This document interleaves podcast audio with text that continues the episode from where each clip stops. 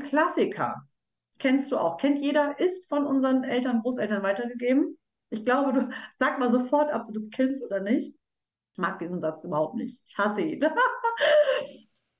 Erst die Arbeit, dann das Vergnügen. Kenn Kennst du? Ja, hundertprozentig. Ich mag diesen Satz überhaupt nicht. Aber jetzt müssen wir fairerweise sagen, sagen wir mal, dieser Satz, wenn der, wenn der Hörer jetzt hier zuhört, der wird bestimmt sagen, habe ich auch schon mal gehört und Opa und Oma und Eltern und so weiter. Das ist ja quasi eine Einstellung und jetzt kommt es auch fürs Verständnis.